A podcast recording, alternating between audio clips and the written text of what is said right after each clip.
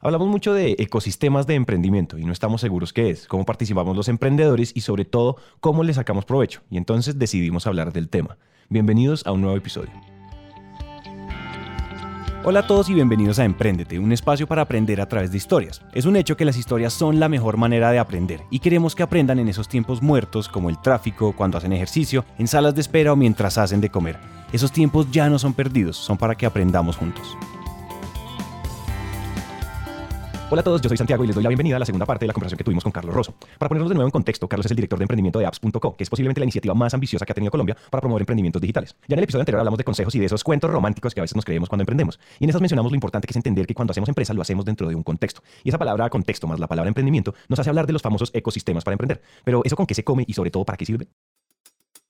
Es normal que cuando hablamos de ecosistemas de emprendimiento pensemos en paraísos emprendedores como el famoso Silicon Valley, donde las cantidades de dinero para invertir en emprendimiento brota por las alcantarillas, donde los rockstars de la farándula son los emprendedores seriales, donde los niños aprenden a programar a los 9 años y donde nacieron y llegaron empresas como Apple, Google, Coursera y Facebook. Y después de ver casos como ese, encontramos historias como Singapur, como Israel, como Boston y más localmente como Chile, donde hay más condiciones para emprender. Y si comparamos así, pues es muy fácil decir que en los otros países falta mucho y que ahí empezamos a señalar culpables. Es que el gobierno no cree en los emprendedores, es que los inversionistas son aprovechados, es que aquí no valoran el fracaso. Y puede que sea verdad. La cosa es que en estos ecosistemas todo es un proceso. Ninguno de los casos que mencionamos ocurrió ni en uno ni en dos años. Y además cada uno se desarrolló dependiendo de las condiciones locales. Lo primero que nos dijo Carlos fue, entendamos que todo es un proceso. Esto es un juego a largo plazo. Esto no es como creo el próximo Facebook o como saco la próxima, eh, el próximo titular en TechCrunch que tenga que ver con Colombia. TechCrunch es uno de los principales blogs de startups y tecnología de Estados Unidos. Es como creo un ecosistema que haga que en 10 años la gente diga cómo hizo Colombia mire lo que tienen, mire lo que están haciendo, cómo hizo. Y se vuelva uno a entender que empezamos unos, yo empecé en esto aquí en Colombia hace siete años, y eso éramos 10 pelagatos, no sé si 10, pero 20 o 30, las mismas caras de siempre. Y, los que hablábamos de eh, aplicaciones y startups, éramos los mismos, hacían un meetup y llegábamos las mismas caras más dos o tres nuevas. Hoy en día uno va y ve gente nueva todo el tiempo, viene gente y nos pregunta qué están haciendo, por qué lo hacen así, y estamos como en el 20% del camino. La primera invitación es muy válida y es entender que las cosas sí se están moviendo y que cada vez hay más espacios para emprendedores. Es muy posible que hoy falten cosas, pero con seguridad faltan menos que hace 10 años. Hace 10 años no había espacios de trabajo para emprendedores, no había medios para emprendedores. Si usted hoy dice que la gente cree que usted está loco, no se alcanza a imaginar cómo era en ese entonces. Entonces, por un lado, ya se han desarrollado herramientas puntuales, cursos en línea, centros de emprendimiento en universidades, incubadoras, aceleradoras, fondos de inversión, etc. Y eso es importante. Pero hay otra cosa que es igual de importante y es un desarrollo como cultural. Es decir, en el lenguaje ya es más común hablar de emprendimiento y eso también es porque ya hay un número importante de casos de éxito. Hoy se habla de transformación digital. Hace unos años, uno en que, años en que trabaja, no, con startups. ¿Con qué? Con empresas de base tecnológica. Ah, como Microsoft. No, con empresas que hacen soluciones para un sector basado en tecnología. Ah, desarrolladores de software. No. Entonces, hoy en día, pues es mucho más fácil decir, no, nosotros aceleramos empresas como Tapsi y como Platzi y como Rappi y todas terminan en Nino. Esa es otra de las. el otro día alguien se burlaba de nosotros porque todas son los apps. Entonces, eh, uno cree que la gente sabe que está hablando y no. Eso además muestra el tamaño de la oportunidad que hay. Porque si hace siete años hablamos, no sé, 20, 50 pelagatos de esto, hoy en día son mil o somos mil, el día de mañana tenemos que llegar a que 40 millones de personas en Colombia piensen que la tecnología es digital. Y no, ni lo piensen, no den por hecho. El día que demos esa vuelta, de verdad aportamos a la economía. Cuando la gente de por hecho que es digital, hasta hace un tiempo hablamos de que Colombia tiene una gran penetración de Facebook. Pues sí, maravilloso, las ahorita ven las fotos de los nietos, se contactan con la familia, eso no, no hay que quitarle valor porque también es valioso. Pero esperamos que el día de mañana, no muy lejano, la gente diga, es que yo tengo que tener un teléfono de estos aunque tenga 70 años porque me hace la vida más fácil. Porque es que la vida funciona mucho mejor teniendo acceso a información, teniendo, teniendo acceso a productos y servicios, teniendo acceso a herramientas de comunicación de verdad viables. Y para allá tenemos que llevar la economía si queremos ser un país interesante para vivir. Si la cogemos para otro lado y decimos, sigamos sacando petróleo y minerales, pues no es que no se puede, no es que no dé algo de plata, pero ese camino creo que ya está pintado y no es el más interesante para el grueso de la población. El proceso que estamos viviendo y que no ha terminado simplemente nos muestra que el emprendimiento es cada vez una alternativa más viable para cumplir sueños y para construir país. Para Carlos, las palabras clave son crear capacidades. Entonces, nosotros, en, digamos, no solo en apps, sino yo creo que los que llevamos mucho tiempo trabajando en el ecosistema hemos ido viendo cómo a medida que uno cree más capacidades, haya más empresas, haya algunos negocios más grandes, otros más pequeños, hay algo voy a hacer un poquito coloquial, pero hay un poquito de magia que se empieza a crear. Y esa magia es que las personas empiezan a motivarse más, se empiezan a ver oportunidades, el mercado empieza a ser receptivo. Desde la razón por la que yo estoy en apps, porque yo vengo del mundo, yo vengo del emprendimiento del mundo privado, yo, no soy, yo soy funcionario público ahorita por casualidad. Eh, es porque yo creo que tenemos que crear las condiciones para que más gente tenga probabilidad de éxito. Si queremos una empresa grande que la saque del estadio, tenemos que tener 50 empresas que no son tan grandes pero que dan buen resultado. Y tenemos que tener 200 que están no sobreviviendo, pero sacándola adelante. Y tenemos que tener mil que dicen, ¿será que yo sí puedo hacer eso? Y después multiplicar cada uno de esos por 10. Es un juego de números. Si no hacemos eso, pues a lo mejor mañana sale un Facebook, pero a lo mejor no. Y seguramente no. Entonces, este proceso toma tiempo, hay que hacerlo desde el principio. Y lo que nosotros vimos en apps que hay que hacer y lo que empezamos a hacer ya hace un tiempo es como darle a las personas las capacidades para que maximicen su probabilidad de éxito. Dar a las personas las capacidades para que maximicen su capacidad de éxito. Aquí ya aterrizamos puntualmente en lo que hacen Carlos y su equipo. Dentro de los ecosistemas de emprendimiento, las instituciones que más llaman la atención son esas que se dedican de frente a apoyar a emprendedores. En el episodio anterior contábamos cómo emprendimiento hay desde que hay humanidad. Claro, mis abuelos y mis bisabuelos hicieron empresa, pero no había tanto apoyo. Máximo habían cámaras de comercio y capacitaciones técnicas, pero incubadoras, aceleradoras, nada. Ellos iban solos contra las paredes. Muchas de ellas son privadas y muchas son públicas. Y aquí comenzamos a responder esta pregunta de cómo puede el gobierno ser amigo de los emprendedores. Una primera idea que nos dio Carlos fue algo así como hay emprendimientos que traen mucho desarrollo, pero aún no son interesantes para los grandes fondos privados. Ahí es cuando entramos nosotros. Escuchen esta historia. Un poco el rol de uno desde el lado del gobierno. Es como facilito que pasen cosas que al sector privado de pronto no son tan interesantes. Entonces, hay emprendimientos, eh, hay uno que a mí personalmente me gusta mucho y, tal vez soy sesgado, se llama Comprobado. Entonces, no sé si lo han escuchado, Comprobado es un emprendimiento de una madre soltera con dos hijos mellizos en Toca, Boyacá. Ella se dedicaba al cultivo de la cebolla para sacar sus hijos adelante. La niña en una clase vio que había un programa donde podían hacer soluciones por internet, pues como lo vieron ellos, que era apps.co, y vinieron y crearon una aplicación que les ayuda a vender su cosecha directamente a las grandes superficies. Tuvieron que aprender que había que agregarle valor, que no era simplemente sacar la cebolla y meterla en bultos, sino que había que empacarlo, tenerla lista para que lo vendieran a las grandes superficies. Al comienzo no les creían lo que estaban haciendo en su vereda, tenían problemas porque es muy, muy difícil para una población decir, no, venga, yo lo voy a a vender eso y lo voy a vender más caro, versus llega el señor con el camión y le dice, aquí está la plata, déme los bultos. Y, ese problema del intermediario que venía a recoger el, el, producto era muy complicado porque si el precio estaba bajito, se los compraba muy barato, pero si el precio estaba alto, le decía, no, yo le dije que se lo va a comprar a este precio. Entonces, la ganancia siempre se queda en el intermediario. Ellas pues ellos tres hicieron una solución, empezaron a venderle a grandes superficies y hoy en día venden como 500 millones de pesos al año, tienen 30 empleados, pues más que empleados han organizado una cooperativa en el, eh, allá y entre todos han sacado la región adelante. Ese es un emprendimiento a los que los inversionistas no le emprenden, no le meten plata, perdón, porque no es fácil de escalar, porque depende de la cosecha, porque además el equipo emprendedor no necesariamente tiene las fortalezas más grandes, pues la mamá creo que no había terminado el bachillerato y los niños estaban en quinto, o sea, todos no habían terminado el bachillerato. Ese es el perfil que uno pone en el, en el slide y la gente mira para otro lado. Y sin embargo, lo van sacando, lo van haciendo y el rol de uno como gobierno es darle a ellos las mismas oportunidades que tiene el que está sentado aquí en la 93 con 15 en el Starbucks tratando de hacer su aplicación. Lograr que el emprendimiento sea una cosa de cualquier persona que quiera cambiar algo, eso ya es una ganancia importante. La cosa es que el reto es cómo no creamos emprendedores dependientes de estos programas. Eso es parte, una gran parte de lo que hacemos nosotros como gobierno, es dar oportunidades similares, es quitar fricción del camino para que efectivamente se den las cosas. Pero yo, o sea, yo todos los días cuando pienso en apps, pienso en si mañana apps no existiera, ¿qué tengo que hacer hoy para que el ecosistema siga funcionando? Entonces mi trabajo no es cómo hago que apps perduren el tiempo, obvio, lo intento, pero mi trabajo principal es cómo hago que el ecosistema digital se fortalezca, haya más empresas, haya mejores negocios, para que el día que el siguiente o el gobierno de turno diga, ya no le vamos a meter más plata a esto, no nos extrañen, sino que siga adelante la cosa. Porque si la situación es como ha pasado con algunos programas, que el día que se van todo el mundo dice, ay, ya, ya no está y ahora qué hacemos, pues entonces no lo estamos haciendo también porque somos dependientes de, y eso, y, volviendo a la pregunta hace un rato de, de, la característica del emprendedor, a nosotros nos gusta mucho que nos den la mano, eso es, venga, y mientras más me lleven, más me gusta, y el día que le suelta la mano, ay, pero no ve que usted no me ayudó más, pero antes le di la mano desde el comienzo. A nosotros nos pasa mucho y es una de las grandes peleas. O sea, ¿Cómo hago yo para que el emprendimiento, una vez sale del programa, acelere? Pero lo que nos pasa es que sale del programa y proof, frena, como listo, ya, ya hice la tarea, ya pasé el examen. No, el examen se lo da el mercado, no nosotros. Nos pasa muchísimo que la gente organiza las cosas para que el mentor o el asesor o cuando va el gerente de apps diga, uy, qué chévere. Entonces, tenemos que lograr que los emprendedores toque atajarlos, no arrearlos. Y aquí tenemos una cultura todavía de venga, sí. Entonces, vamos a hacer seguimiento en una semana. Una semana no, pero es que no alcanzar porque no lo hacemos en dos. Es que en dos es, no, yo espero un emprendedor que diga, ¿por qué no lo hacemos mañana? Porque es que si lo hacemos mañana, podemos ver que estoy fallando y lo hacemos otra vez en una semana y arreglo cosas. No, aquí somos, no, no, venga, una semana y con lo duro que está, no, eso está como complicado. Entonces, y, y es un problema cultural que tenemos, tal cual. Si por cualquier motivo ustedes se vuelven dependientes de estos programas, el efecto puede ser más negativo que cualquier otra cosa, pero ¿es culpa de los programas o de la mentalidad de los emprendedores? Yo creo que a veces sí somos más cómodos de lo que quisiéramos, entonces toquen puertas, consigan ayuda y usen esa ayuda de verdad para potenciarse, para conseguir contactos, para vender más, para entender mejor sus empresas. Apps.co, que es donde trabaja Carlos, es muy interesante porque apoya a emprendedores en diferentes etapas, apoyan equipos con capacidades y con ideas, pero también apoyan emprendimientos que ya están en la calle, que ya están vendiendo, pues porque finalmente todos necesitamos ayudas diferentes. A grandes rasgos, estos programas ponen al servicio de los emprendedores un mentor, asesorías legales, técnicas financieras, de marketing digital, de lo que se imaginen, y una red impresionante de posibles aliados, clientes, inversionistas. Es decir, les ponen todo al frente para que lo único que tengan que hacer es trabajar duro. ¿Perfecto? Muy seguramente no, pero muy útil si ustedes deciden verlo así.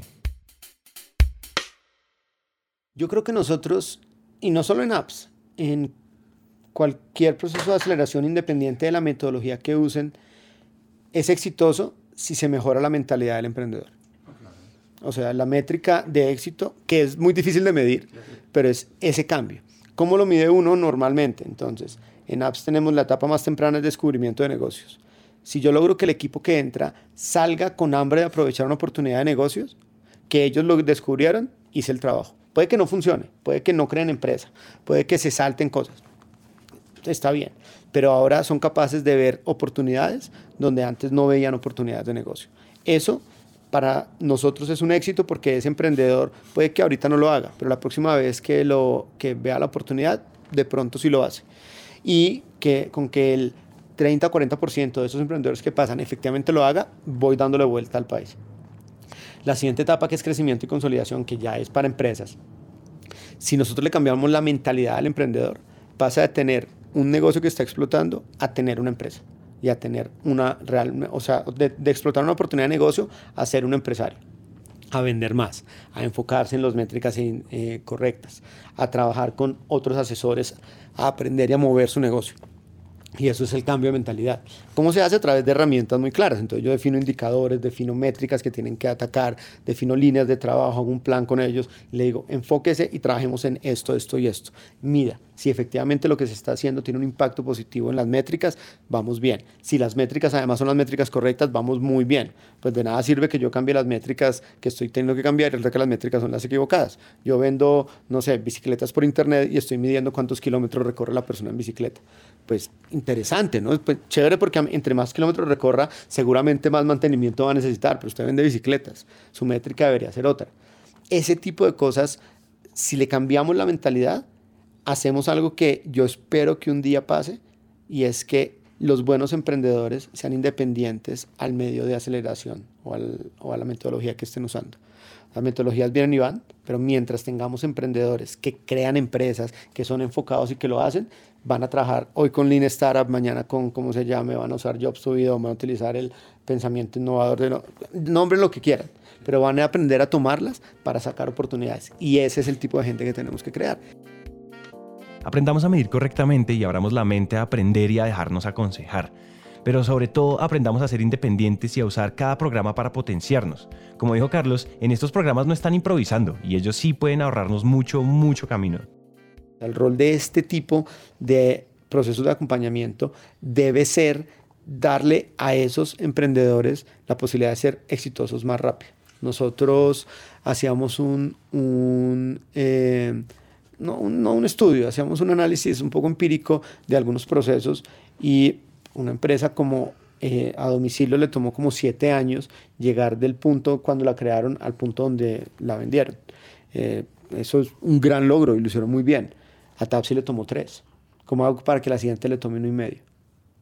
Ese, y ese es mi rol. ¿Cómo hago para que la siguiente le tome uno y medio? Porque si yo acelero ese ciclo y lo paso de siete años a tres a uno y medio, estoy dinamizando el ecosistema y estoy generando empresas que generan valor y la cosa crece. Porque al final uno le guste o no tiene, como dirían los gringos, tiene cierto número de, de at-bats, dicen los que le gusta el béisbol. Yo tengo cierto número de oportunidades. Son finitas. Puede que sean 50 o puede que sean 3. ¿Cómo lo hago yo para que ojalá sea la primera la que funcione? Para que todos los que tienen alguna oportunidad de pararse le peguen a la bola. No es cierto que todos la van a pegar porque si uno mira los números y lo, no sé dónde lo veían hace unos días, los mejores jugadores de béisbol le pegan a 3 de cada 10. El que es consistente en hacer un hit 3 de cada 10, promedio de más o menos 300, es un gran bateador. Eso quiere decir que a 7 no le pega. ¿Cómo hago yo para que nuestros emprendimientos le peguen a 5 de cada 10? ¿Fallen? Han de fallar, pero cómo les paso el conocimiento, cómo ayuda a que haya infraestructura, cómo ayuda a que haya capital para que efectivamente la saquen del estadio. Definitivamente, señores, nada ni nadie puede asegurar el éxito, eso no se puede estandarizar, pero repetimos, la experiencia siempre será una gran guía. Esto va a sonar repetitivo, pero es una cosa de intuición. Señores, en verdad, sáquenle el jugo completo a estos espacios. Los programas de emprendimiento, no, yo no los veo como una manera de crear algo que a ella existe nosotros no creamos emprendedores. Podemos tener una discusión de otra hora de si el emprendedor nace o se hace. En mi rol, en este momento, mi rol no es hacer emprendedores. Mi rol es a quien toma la decisión de, de cambiar algo en el mundo, dar las herramientas para que se construya mejores cosas, para que tenga mayor probabilidad de éxito, para que le vaya mejor. Dar las oportunidades para que las aprovechen quiénes las van a aprovechar. Esa es otra cosa súper importante. Yo le digo siempre, cuando tengo la oportunidad de ir a kickoffs o empezar procesos con empresas, me pasa mucho más en descubrimiento, que son un grupo más grande, les digo, miren, primero que todo, estos programas no son gratuitos Puede que ustedes no paguen por ellos, pero esto se hace con plata de los impuestos, con la plata de cuando uno le entregan en el supermercado la cuenta y dice ahí abajo impuesto A, de esa plata sale que uno haga esto. Entonces nos quejamos todos los días de que se roban la plata, de que los políticos no sé qué, todo eso que decimos todo el tiempo, pero vamos y nos invierten plata de los colombianos y no la aprovechamos. Ay, no, esto está muy duro, a la mitad me salí, o sea que perdí la mitad de la plata que, que invertí en usted. No, usted tiene una responsabilidad de sacar esto adelante, de aprovecharlo y después de darle de vuelta al país y que la gente le, le aprenda lo que usted está haciendo. O sea, Colombia está invirtiendo en ustedes den un retorno positivo en la inversión. Punto. Ese tipo de cosas necesitamos que pase más, que seamos conscientes de que eso cuesta. Que yo no lo pague en mi bolsillo no quiere decir que yo como país no lo esté pagando. Y entonces, no, pues por ahí leía el otro día, entonces, no, ¿por qué pagan todo eso porque venga el Papa? Mejor gasten en salud educación. Mejor gastemos en salud, educación e innovación. Y la plata que tenemos en innovación, señores emprendedores, aprovechenla.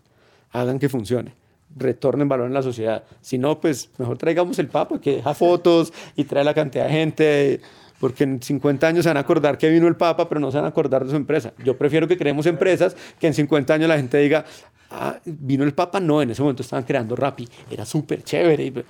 O sea, eso es lo, como deberíamos ver las cosas, crear valor y crear soluciones hacia el futuro. Aprovechen la oportunidad, aprovechen la oportunidad, aprovechen la oportunidad. Para mí es exactamente como ocurría en el colegio. Las oportunidades estaban ahí, los materiales estaban ahí y algunos decidieron usarlos y aprender y otros sencillamente no. Una cosa que me gusta mucho de estos programas es la figura de mentor. Muchos mentores de apps.co fueron emprendedores de apps.co. ¿Qué quiere decir esto? Que estamos cerrando círculos reales de aprendizaje. Es decir, que emprendedores que ya recorrieron el camino hoy quieren que el camino sea menos difícil para los que vienen, porque nadie tiene más autoridad que ellos para dar consejos. Y aquí cerramos hoy. Para terminar, los invitamos a que escuchen lo que viene y que lo usen, no solo para programas de acompañamiento como estos, sino para cualquier cosa en la vida. Yo dividiría el mundo en tres tipos de personas. Una, las que cometen errores y no aprenden de ellos. Uno debería alejarse de ellas, pero toda familia tiene uno, nada que hacer, se los va a cruzar uno en alguna parte. Eh, otros que somos la mayoría que aprendemos de nuestros errores. Entonces va uno, se cae en el hueco y dice, hay un hueco, no me vuelvo a caer. Y otros que es como yo creo que uno debería como emprendedor tratar de ser el que aprende de los errores de otros. Y aprender de los errores de otros no es ah, lo ubicarse en el hueco, yo no paso por ahí, es yo voy a pasar por ahí, déjeme ver cómo evito el hueco, cómo tapo el hueco o qué hay que hacer, pero no tengo que caerme en el hueco.